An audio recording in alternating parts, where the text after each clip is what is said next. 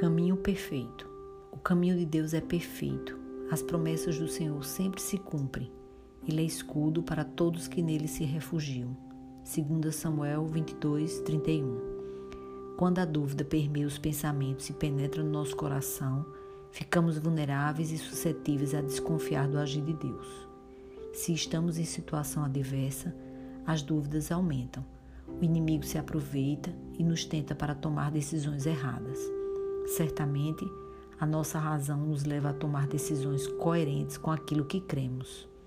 E se cremos na fidelidade de Deus e na Sua palavra, somos fortalecidos para nos defender das investidas malignas.